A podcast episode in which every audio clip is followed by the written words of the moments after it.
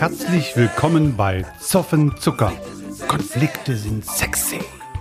Der Soundtrack von Christoph Maria Michalski. Er macht somit das Schwierige möglich. Glücklich leben mit Konflikten. Hallo Oliver. Hallo Christoph. Schön, dass du dir Zeit genommen hast, über ein Thema zu sprechen, was dir Blutdruck macht. Wie ist das? Ja, ich freue mich sehr, dass ich heute mal mit dir darüber sprechen kann, dass ich spüre und merke, dass es enorm viele Menschen gibt, die sich einfach schlecht verkaufen aufgrund, ja, weil sie nicht genug Selbstwertgefühle haben und sich manchmal einfach nicht trauen, ja, damit auf die Straße zu gehen und ich sage jetzt mal ein bisschen salopp in Schönheit sterben. Schönheit sterben, aber es gibt ja sozusagen auch die andere Seite, die, die brüllen, ohne Substanz zu haben. Was hältst du von denen? Also letztlich ist das in der heutigen Zeit tatsächlich so, wer brüllt, fällt auf. Ich sag, das ist nicht unbedingt zwangsläufig notwendig, denn es gibt ja auch viele gute Angebote, die man auch gut verkaufen kann, ohne sie auszubrüllen. Und äh, ja, das ist eigentlich das Thema, dass beispielsweise viele Leute oder auch junge Menschen, die neu im Vertrieb sind oder auch Jungunternehmer eine Geschäftsidee haben, aber dann sich zum Beispiel nicht trauen, Kunden zu akquirieren oder damit auf die Straße zu gehen, weil sie Angst haben vor Ablehnung und damit unbewusst und sicherlich auch ungewollt ein Konjunkturprogramm für ihren Mitbewerber machen, der vielleicht unterm Strich sogar schlechter ist. Du hast schon einen Grund genannt, Angst vor Ablehnung. Was sind so andere Ursachen, die Menschen daran hindern, ihre PS auf die Straße zu bringen? Manche denken darüber einfach gar nicht nach, die denken, Qualität spricht sich rum. Aber da können manche sehr lange warten, bis dann sozusagen Kunden von alleine kommen. Was empfiehlst du diesen Menschen? Ich empfehle den Menschen, dass die es einfach probieren sollen und dass sie nicht ein Nein als äh, Ablehnung spontan interpretieren, sondern als ein, okay, ich habe es ja wenigstens versucht. Weil das ist eigentlich das Thema. Wenn ich jetzt zum Beispiel als Verkaufstrainer in die Akquise gehe und ich habe die mhm. Erwartungshaltung, dass wenn ich jetzt bei einer Firma anrufe und ich mich vorstelle als Verkaufstrainer, dass die sofort sagen, Mensch, Herr Schumacher, super, dass Sie angerufen haben, wir möchten gerne mit Ihnen zusammenarbeiten, dann muss ich ja enttäuscht werden. Das heißt, wenn ich erwarte, dass es ein Ja wird, sofort, dann ist die Wahrscheinlichkeit recht gering, dass es auch wirklich klappt. Das ist so ähnlich wie in der Disco, wenn ich glaube, nur weil ich mal eine anspreche, die sagt dann sofort Ja, ist sehr unwahrscheinlich. Und das ist das Wichtige, dass sich die Leute vielleicht viel mehr dafür loben sollen, dass sie es überhaupt ausprobiert haben, statt dass sie sich im Kopf wieder bekloppt machen, weil manches ist deutlich leichter, wenn man es macht, als wenn man dran denkt. Ist das eine Art Frage der Scheiterskultur, der Fehlerkultur in unserem Land?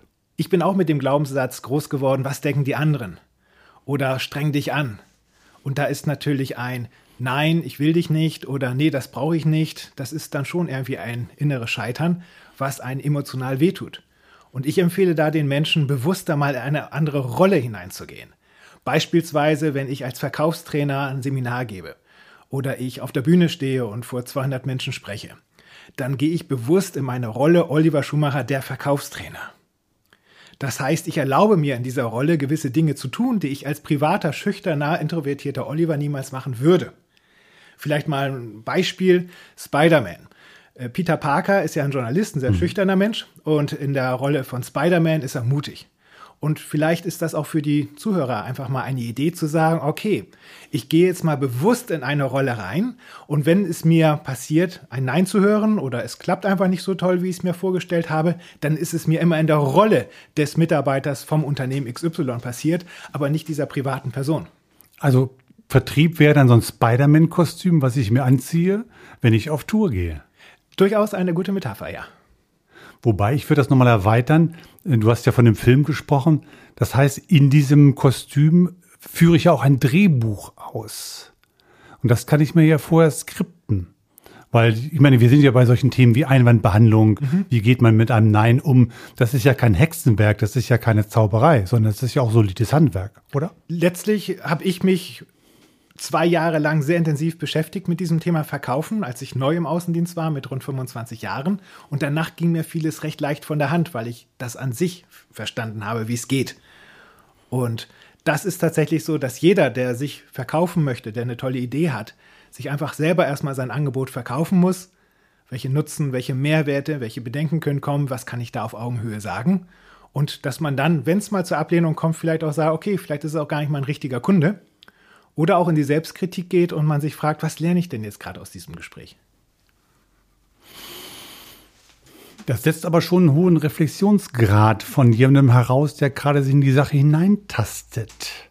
Ist das nicht ein bisschen zu viel verlangt? Ich finde nicht, weil es geht ja um eine wichtige Sache, um sich selbst, um sein eigenes Leben, um die Selbstverwirklichung und um den eigenen Erfolg. Da hat natürlich jeder auch einen anderen Anspruch. Aber es ist doch so, wenn man zum Beispiel Lust hat an etwas. Ich spiele beispielsweise sehr gerne Fortnite. Und da bin ich dann auch leidensfähig, weil ich einfach, ich will die Krone, ich will da zum Schluss gewinnen. Und wenn man sagt, okay, auch verkaufen ist vielleicht ein gewisses Spiel, ich probiere es einfach mal aus. Und äh, es gibt potenziell ja so viele Kunden, okay, wenn ich da mal was nicht gut mache, dann ist das eben so. Und darüber hinaus, nur weil heute mal ein potenzieller Kunde Nein sagt, heißt es ja nicht, dass das endgültig ist. Vielleicht, wenn man locker mit dem Kontakt hält, sagt er ja in zwei, drei Jahren, okay, komm, jetzt können wir zusammenarbeiten, weil dein aktueller Mitbewerber, mit dem wir zusammenarbeiten, der ist nicht so gut oder da komme ich mit seinem Nachfolger nicht klar. Aber du bist jetzt ja hier schon jahrelang immer wieder präsent gewesen. Jetzt kriegst du heute mal den Auftrag. Ich bin jetzt bei Fortnite nicht so bewandert. Gibt es da Spider-Man? Spielt ihr damit? ja, es kommt drauf an, welche Season das ist und so. Es gibt auch Spider-Man manchmal dabei, ja. Also mit Ablehnung umgehen scheint ein wichtiges Thema zu sein, gerade am Anfang, so als größter Stolperstein. Gibt es da noch andere? Ich behaupte, ein Mensch, der damit klarkommt, abgelehnt zu werden, der damit klarkommt, dass er nicht von jedem geliebt werden muss, der hat es in der heutigen Zeit leichter. Wenn ich zum Beispiel auch an Politiker denke, die werden ja auch teilweise sehr angefeindet, in meiner mhm. Welt teilweise auch zu Recht. Aber trotzdem müssen die ja auch durchaus schlafen können, weil die leben dann in ihrer Welt und sagen dann einfach beispielsweise, okay, Oliver Schumacher, der würde mich eh nicht wählen. Wenn ich den gegen mich aufbringe, das ist dann eben so. Ich muss ja nur auf meine 15, 20, 30 Prozent kommen und dann ist Oliver eben nicht meine Zielgruppe. Spreche ich lieber den Menschen nach dem Mund, die Oliver eh nicht mag. Äh, aber wenn die mich dann wählen, ist ja alles gut. Wie finde ich denn meine Zielgruppe jetzt zum Thema Vertrieb? Es war ja irgendwie eine Idee da, warum ich etwas mache. Wenn ich mich selbstständig mache, ist das Risiko groß, dass ich eine Idee habe, in die ich mich selbst verliebt habe, die ich vielleicht ganz geil finde, aber die Mehrheit nicht, dass ich mhm. dafür gar keine Kunden finde. Das andere ist aber auch, dass ich mich mal fragen sollte, wer hat denn da aktuell ein Thema, dass ich da auch vielleicht einfach mal das Gespräch suche im Sinne von, hey, ich habe eine Idee, wie Sie das und das können, da wollte ich gerne mal Ihre Meinung zu hören wie stehen Sie denn zum Thema XY? Also, dass man da einfach mal das Gespräch sucht. Auch nicht unbedingt mit der Haltung, ich muss dem jetzt was verkaufen, sondern einfach, ich möchte mal die Meinung des anderen kennenlernen und wenn ich das Gefühl habe, es passt, ich kann ihm nützlich sein mit meinem Produkt oder meiner Dienstleistung, dass ich ihm dann eine konkrete Empfehlung ausspreche. Ich habe bisher verstanden, Vertrieb ist eine Rolle, ein Kostüm, in das ich hineinschlüpfe und wieder herausschlüpfen kann. Das finde ich ein wirklich äh, sehr angenehmen Gedanken, weil er entlastend ist. Zielgruppe, das heißt Fragen. Habe ich hm. jetzt verstanden? Ja, sich selbst fragen, äh, für wen ist das nutz, nützlich, dass ich mir mein Angebot zuerst selbst verkaufe. Ich mache mal ein Beispiel. Mhm. Wenn ich jetzt zum Beispiel Akquise mache und ich rufe bei Firmen an und sage, hey, ich bin Oliver Schumacher, haben Sie Interesse an einem Verkaufstraining? Dann ist es ja so, dass mein Gegenüber sich fragt, wer ist das? Und äh, warum soll ich ein Verkaufstraining haben? Also, dass die Wahrscheinlichkeit groß ist, dass er sagt, ja, bitte sprechen Sie weiter, die ist recht gering.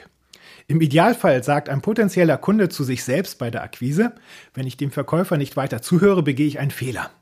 Weil das, was der Verkäufer für mich hat, ist für mich relevant. Und das ist eigentlich das Zauberwort in der heutigen Zeit.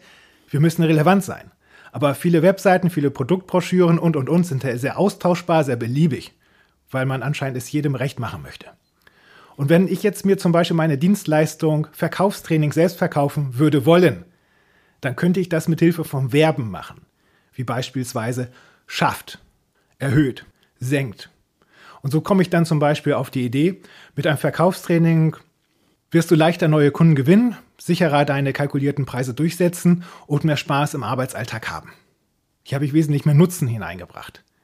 Und so sollte jeder, egal was er verkauft für ein Produkt oder Dienstleistung, auch mal schauen, was sind denn da seine äh, Nutzen, die seine Kunden davon haben könnten.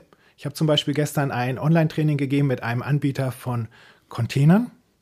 Und dann habe ich gesagt, habt ihr denn entscheidende Mehrwerte, warum ihr etwas teurer seid, etwas hochpreisiger seid, auch auf euren schriftlichen Angeboten stehen? Und dann sagen die, ja, haben wir, haben wir, haben wir. Und da habe ich gesagt, okay, jetzt äh, gebe ich mal den Bildschirm frei, bitte lad mal kurz dein äh, schriftliches Angebot da hoch. Und da stand dann irgendwie etwas von einer speziellen Lackierung und, und, und. Und ich sage, das ist viel zu kompliziert.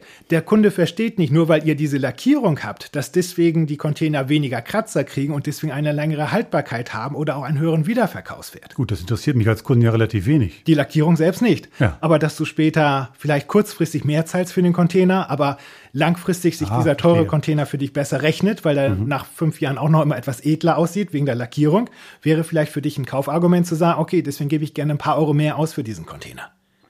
Was wäre jetzt die bessere Formulierung dann in diesem Ja, in, in, diesem Falle ist, äh, mit diesem Container bekommen Sie äh, eine bessere, äh, unsere Container halten länger, weil so haben Sie einen besseren Wiederverkaufswert.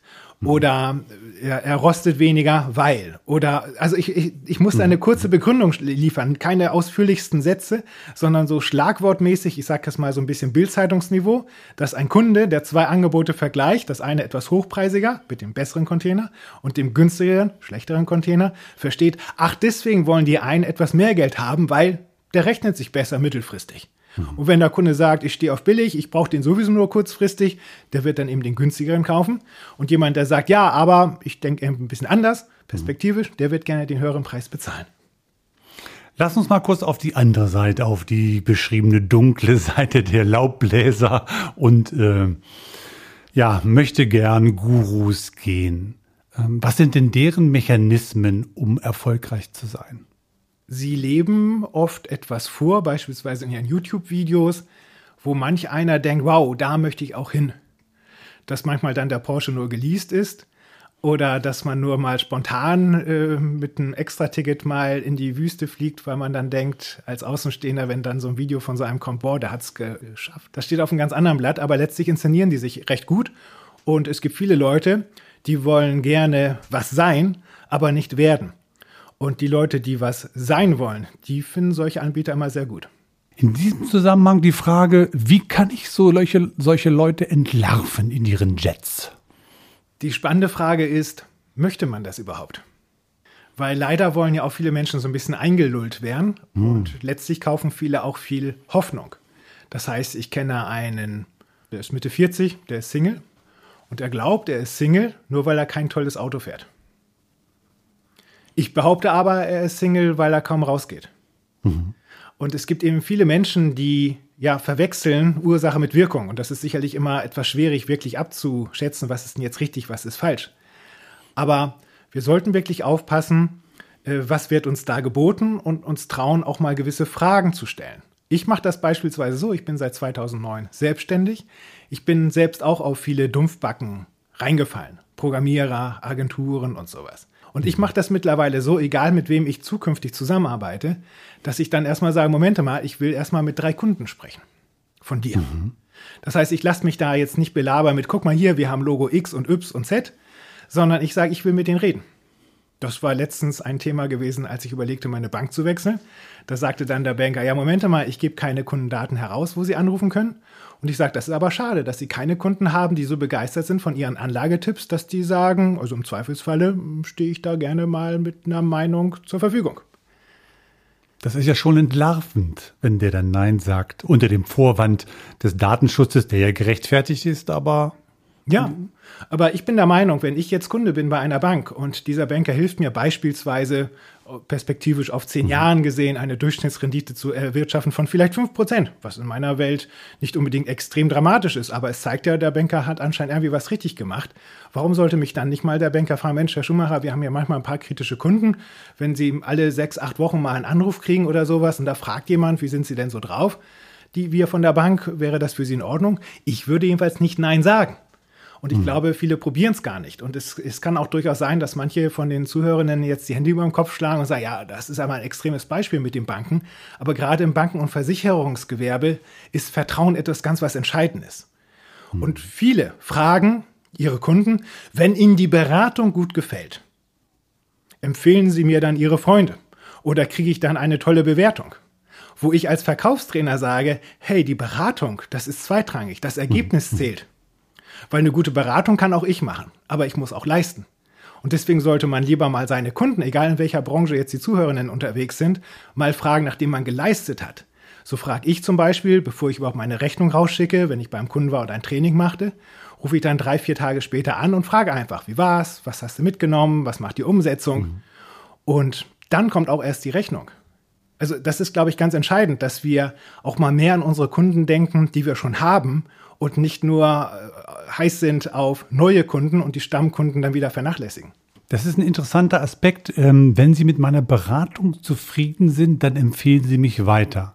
Stimmt, die Beratung ist nicht das, was ich kaufen will von ihm, sondern Leistung, Performance. Mhm, genau. Was hinten hin quasi bei rauskommt. Also nach dem Ergebnis fragen, diese berühmten Testimonials, nicht von Wilfried K. aus M, sondern sehr, sehr konkret. Und das ist, das höre ich raus, letztendlich ja auch ein ja, ein Hinweis nach dem Motto, hat der überhaupt zufriedene Kunden, die für ihn einstehen würden, um eine Bewertung und eine Aussage über ihn zu machen? Mhm. Und das sollten wir viel öfters machen. Wir müssen skeptisch sein. Wir alle, auch ich als Verkaufstrainer, wir sind alles Verkäufer. Und es gibt eben auch manche Leute, die sagen, ich will äh, verkaufen, ich will Umsatz, ich will Provision, ich will reich werden. Und für die ist da manchmal schnell der Kunde Mittel zum Zweck. Und da müssen sich Kunden auch in die Eigenverantwortung nehmen und gegebenenfalls auch sagen, ich unterschreibe noch nicht, ich möchte das nochmal überlegen.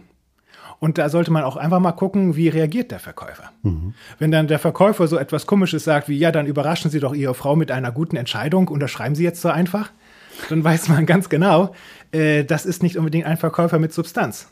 Ein seriöser Verkäufer wird sagen, ja, finde ich gut. Sagen Sie, wie finden Sie denn grundsätzlich das, was ich Ihnen hier gezeigt habe? Dann hört er sich das an, was der Kunde, die Kundin sagt und kann da vielleicht Ihnen nochmal irgendwelche mhm. Ängste und Sorgen nehmen oder ihn daran bestärken. Und dann kann er ja ein paar Tage später wieder den Dialog mit dem Kunden suchen und dann machen die das oder nicht. Aber ein gutes Angebot kann man verkaufen, ohne Druck zu machen.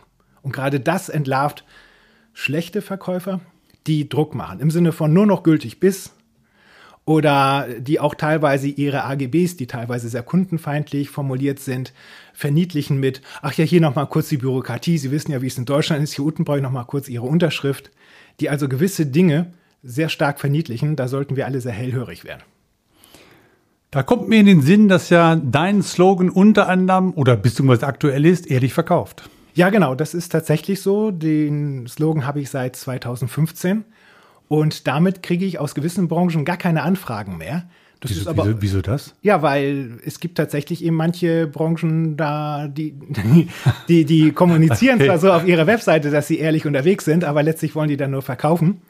Und ich kriege aber viele Anfragen von Unternehmen, die sagen, Mensch, Herr Schummer, finde ich gut. Wissen Sie, bei uns ist nicht der Kunde Mittel zum Zweck, sondern wir wollen langfristige Partnerschaften. Mhm. Und äh, damit, ja, habe ich eine Lücke im Markt gefunden, die einfach sagen, ja, wir brauchen Verkäufe auf Augenhöhe, mit einem Trainer, mit Methoden auf Augenhöhe, die einfach passen in die heutige Zeit.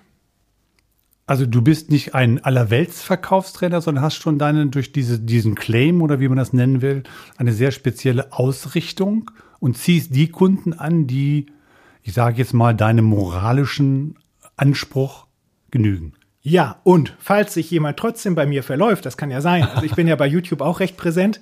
Äh, YouTube-Videos sind auch ein toller Filter. Also wenn man da eintippt, Oliver Schumacher, Verkaufstrainer, man findet mich da recht schnell. Und es gibt Menschen, die sehen meine Videos und die finden mich nicht gut.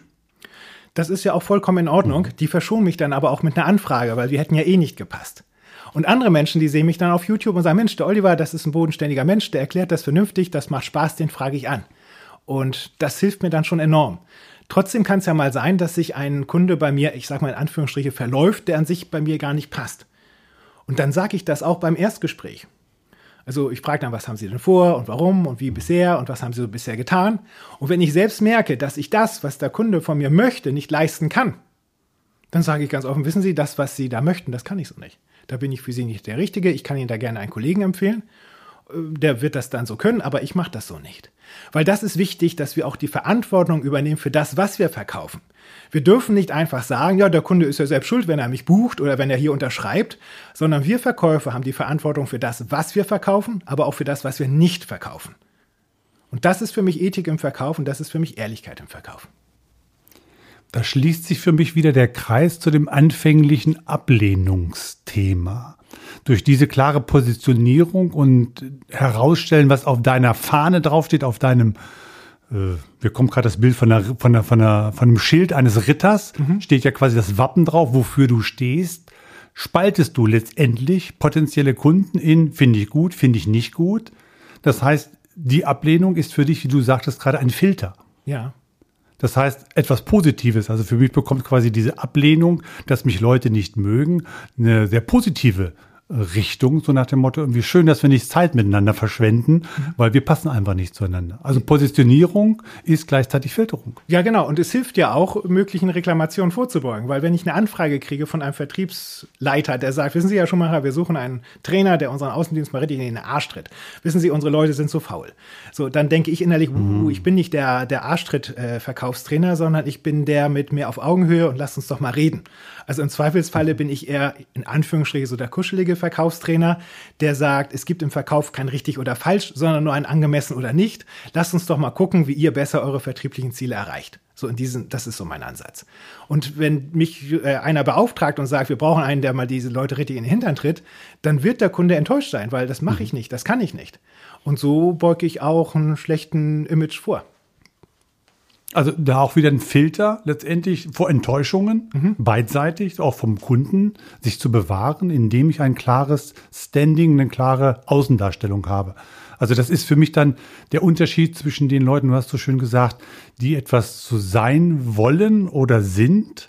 Letztendlich diese klare Positionierung, meine Sichtbarkeit, als Filterfunktion nutzt. Das finde ich gerade so ein faszinierender Gedanken, der mich beschäftigt. Ja, weil wir sollten aufpassen, dass wir nicht versuchen, allen nach dem Mund zu sprechen. Everybody's Darling is everybody's Step. Und wir müssen für uns jeder für sich etwas finden, wo er sie selbst mitleben kann als Anbieter und schauen, wo sind Gleichgesinnte, wo sind Ähnliche, die nicht diese Produkt, dieses, diese Dienstleistung verkaufen kann. So, und wenn ich dafür keine Gleichgesinnten finde, obwohl ich sehr lange gesucht habe, gut, dann muss ich mich da mal wohlwollend hinterfragen, weil bekanntlich muss ja der Köder auch dem Fisch schmecken. Aber das ist tatsächlich etwas, womit man am besten leben kann, mit, diesen, äh, mit diesem gemeinsamen ähnlichen Denken und dem Vorgehen, weil da fühlt man sich dann, fühlen sich beide Seiten wohl und verstanden. Sonst sind das zu unterschiedliche Planeten, die da voneinander, ja, umeinander kreisen und sich da gegenseitig was verkaufen wollen. notfalls auch noch kollidieren auf der Umlaufbahn. Du hast YouTube äh, erwähnt. Mhm. Du bist da ja sehr aktiv. Ähm, wie wichtig ist der Kanal für dich? Für mich ist das mein Lieblingskanal von allen Social-Media-Kanälen. Ich konsumiere auch selbst sehr viele Videos auf YouTube und das ist tatsächlich mein favorisierter Kanal, wo ich gerne regelmäßig Videos veröffentliche. Gibt es auch von diesen besagten Hatern, äh, hast du da Kontakt damit? Ich habe hin und wieder mal einen kritischen Kommentar. Das ist aber für mich voll in Ordnung, weil ich kann nicht jedem gefallen. Das habe ich früher geglaubt, aber mittlerweile habe ich es verstanden. Und jetzt ist ja die entscheidende Frage, wie gehe ich damit um? Und ich sage mir mittlerweile, jemand, der mich nicht persönlich kennt, kann mich nicht persönlich treffen. Und letztlich sieht dieser ja mich in der Rolle des Verkaufstrainers Oliver Schumacher und das gefällt ihm vielleicht oder ihm auch nicht. Und vielleicht kommt dieses Video auch gerade in seine Welt, wo er einen ganz anderen Hintergrund hat und musste deswegen vielleicht dieses Video als blöd empfinden. Und wenn da jetzt jemand zum Beispiel drunter schreiben würde, ach, was für ein Schwachsinn, als Beispiel, dann kommentiere ich das sehr wohlwollend mit, ja, herzlichen Dank für deinen Meinungsvorschlag. Oder vielleicht auch mal, oder auch mal konstruktiv im Sinne von, was kann ich denn besser machen? Und interessanterweise, leider kommen da oft auch gar keine Antworten mehr. Mhm. Vielleicht, weil viele einfach mal ja, ziellos was rausrotzen wollen und dann da sich hinter ihrem Anonymous-Namen verstecken wollen. Aber es ist tatsächlich so, dass ich da sehr viele, sehr positive, wohlwollende Anhänger habe, die da, sich da meine Videos angucken, sodass das Thema negative Kommentare verschwindend gering bei mir ist. Da ist ja wieder der Aspekt, letztendlich sind, bist du in deinen Videos ja in deinem Spider-Man ja. Genau. Das heißt, sie beschmutzen oder wollen beschmutzen das Kostüm, aber nicht denjenigen, der drinsteckt. Also ich bin gerade fasziniert von diesem Bild, sich daraus zu schälen. Mhm. Ja. Ja, so kann man damit besser umgehen. Damit ist man dann auch mutiger. Weißt du, wenn ich auf der Bühne stehe, also nehmen wir an, ich als privater Oliver, ich würde mich hinten in die Ecke setzen äh, im Theater oder sowas im Sinne von, hoffentlich muss ich nicht auf die Bühne, hoffentlich spricht mich keiner an, äh, lasst mich in Ruhe. So, aber wenn ich jetzt in diese Rolle reingehe als Verkaufstrainer, dann erwarten die Leute ja auch von mir, dass ich leiste, dass ich die unterhalte, dass die mhm. Spaß mhm. haben, dass sie Erkenntnisse haben. Und da kann ich dann nicht einfach so stocksteif die ganze Zeit auf der Bühne stehen, sondern da muss ich auch manchmal meine eigene Komfortzone verlassen. Und das Interessante ist, die Leute, die mich hören, wissen ja letztlich auch gar nicht, was ich wirklich sagen will. Also da sitzt ja nicht jemand im Publikum, wie früher in der Schule, äh, hast du das Gedicht jetzt so richtig aufgesagt. Ha, du hast da ein falsches Wort gesagt, Moment, du hast da was übersprungen. Das heißt, ich habe dadurch auch eine gewisse Freiheit und kann das so formulieren, so rüberbringen, wie jetzt hier auch in diesem Gespräch mit dir, wie ich glaube, es passt jetzt zu dieser Sekunde, zu diesem Thema und so kann ich dann auch sehr individuell die Teilnehmenden abholen. Ich kann mir kein schöneres Schlusswort vorstellen als deine Worte. Ganz herzlichen Dank für das inspirierende Gespräch. Freue mich auf unseren nächsten Kontakt und bleib ehrlich. Dankeschön. Bis bald mal wieder. Macht's gut. Ciao.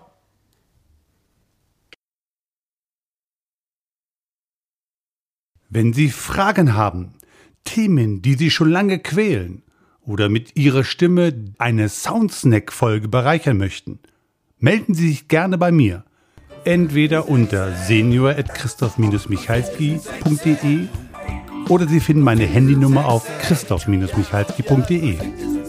Ich freue mich, wenn Sie bei der nächsten Folge die Lauscher auf Empfang stellen. Bis dahin, Konflikte sind sexy. Ja, sowas von.